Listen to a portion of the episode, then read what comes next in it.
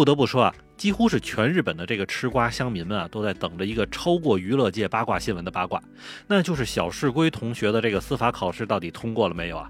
因为在此时之前啊，小市龟一系列的骚操作，不仅仅让自己成为全日本民众口中一个关于什么叫做讨厌的教科书般的解释啊，也正经是让还不错的日本皇室邱小公亲王一家也彻底口碑扫地。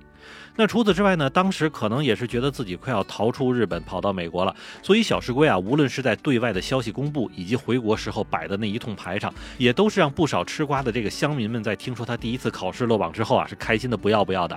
当然，第一次考试不及格，确实还能有第二次机会。所以就在今年的二月份的时候啊，小石龟就再一次参加了美国纽约州的司法考试，并且呢，成功用不及格的成绩，给了所有期待这件事儿结果的人一个诚意满满的回馈。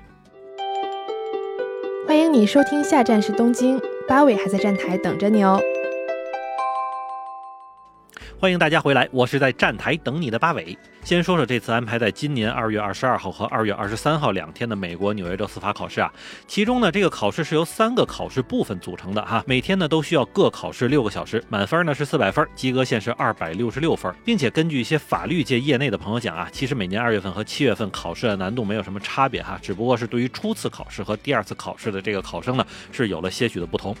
然后另外呢，再根据每年的考试考题变化呢，其实通过率也是会稍微有些变化的。而根据考试出来的成绩来看，哈，小市龟所参加的这一轮考试之中啊，共计有三千零六十八人参加了考试，成绩的合格人数呢是一千三百七十八人，整体的通过率呢是百分之四十五。只不过由于这个司法类考试里边多少还是有些咬文嚼字的，所以这百分之四十五的通过率放在作为外国人的小市龟身上来说呢，恐怕也就剩下百分之三十左右了。另外，据说小市龟的这次考试落榜几乎是早有预料，因为就有日本的娱乐媒体啊抓拍到了他在进行第二轮考试期间时候的样子，而看过照片之后的描述啊，就是他当时是身材发福哈，满脸困倦，整个人的感觉就是非常非常沮丧和消沉的样子。不过咱们公平的说哈，司法考试确实也不是多么容易通过的。但为什么小石龟考试不及格就让整个日本乡民们欢呼雀跃呢？而在这里面最大的一个原因呢，就是小石龟在宣布结婚前后的那段时间里啊，在各种媒体里边可是各种显摆和畅想前往美国之后生活的样子。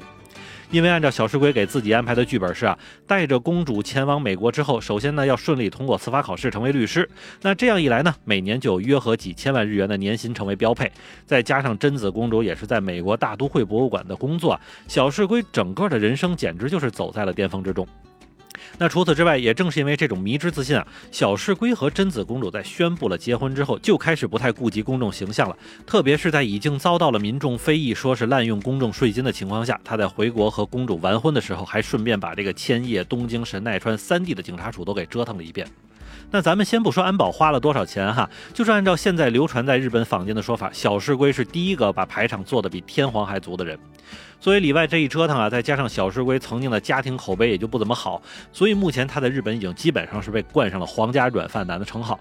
因为在这之前啊，为了平息民愤以及表达自己能够自力更生的态度，贞子公主这边呢，既没有办婚礼，也没有要皇室给的那一亿多日元的补助金。但虽然如此，小石龟和贞子公主这二位根本没有什么存款的人呢，能够直接在美国找到工作，并且去租一套价值不菲的公寓呢，也是让很多媒体去猜测，这恐怕又是日本皇室宫内厅给安排好的。另外，就在这段时间里啊，也有日本媒体挖出来说，小市龟和贞子公主在美国曼哈顿的高级出租公寓居住的期间呢，其年度的安保费用就达到了八亿日元左右啊！这明明就和开始说的自力更生的剧本完全不同。那么除此之外呢？按照日本皇室宫内厅一直以来的手段，那就是一定要帮助皇室或者与皇室相关的成员把屁股擦干净了的习惯。自从小市龟和贞子公主决定结婚的那一刻起啊，宫内厅这边也就拿好了一个超级天才人设的剧本，准备给小市龟洗白。因为小市龟本人的简历并不像开始传闻的那样是一个接近完美的法律学科青年，相反呢，他是毕业于日本国际基督教大学教养学部的一个学生。然后呢，因为跟贞子公主交往了之后呢，似乎就开始了不同寻常的特殊待遇啊。比如在毕业之后，进入了设置在日本东京丸之内的三菱 UFJ 银行的总部进行工作。然后呢，在两年之后辞职，进入了日本一家律师事务所。那么当时官方在宣布他和贞子公主结婚的时候呢，对于小石龟的介绍是一边在律师事务所上班，一边努力在一桥大学考研。但人设崩塌之后的危险就是，别管你什么样的小事都会被人扒出来啊！因为根据有媒体爆料称啊，小石龟在当时既没有成为律师的资格，也不符合一桥大学的考研资格。因为在一桥大学的研究生招募中啊，有着明确的规定，就是必须就职三年之后才可以考。所以这件事情曝光之后啊，小石龟就赶紧去了美国福特汉姆大学就读于该校的法学专业，并且就在大家猜测这次海外留学是不是也有日本皇室在背后作为推手的同时呢，小石龟在第一年入学的时候就拿到了七百万日元的奖学金，而这点呢就开始让人高度怀疑了，日本皇室这边是不是给准女婿安排了什么路子？而这件事情的间接曝光啊，也是他在毕业之后进入了美国纽约一家知名的律师事务所之后不久，就日本娱乐媒体呢挖出了日本皇室和这间律师事务所。之间的一些 P 外交易啊，这时候大家才幡然醒悟啊，原来小石龟这个后门确实走得够野的。那么这一切都安排妥当了之后呢，剩下的就是应该看小石龟同学通过考试开香槟的那一刻了吧？毕竟司法考试的主考一方呢，确实是糊弄不过去，否则这个皇室宫内厅这边绝对是给他买个证出来。那么就在皇室这边信心满满的准备听着准女婿考试通过消息的时候呢，小石龟确实在用自己的实力一次次的给老丈人一家子打了脸。因为之前就有消息说啊，纽约司法考试的初次参加考试的及格率还是挺高的，而资料也显示呢，小石龟攻读的这个福特汉姆大学法学院出生的考生，其及格率更是高达了百分之八十七啊。另外英语呢，应该也不是小石龟的难点，因为就在与贞子公主结婚的当天，他还拿到了纽约律师事务所主办的学生论文的比赛冠军。但是呢，就在去年七月份考试结果出来的瞬间，没及格的小石龟瞬间就成为了美国福特汉姆大学法学院中那百分之十七没及格的学生，以及百分之二十二初次参加考试没有及格的同学。估计在看到这个结果之后啊，连美国人都得说啊，这日本驸马爷可是真够行的。当然，就在今年二月份的考试仍旧不及格之后，想想咱们就能知道，小石龟肯定还是要决定努一努今年七月份的考试了。只不过他的签证啊，可是只能到今年的五月份，所以去和美国移民局这边来延长签证时间就成为必须要做的事儿。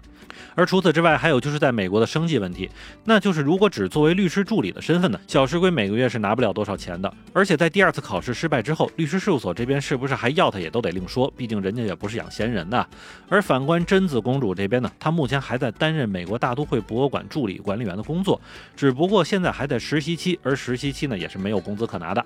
但是如果接下来他能够被聘用为正式员工的话呢，每年大概会有一千五百万日元左右的年薪。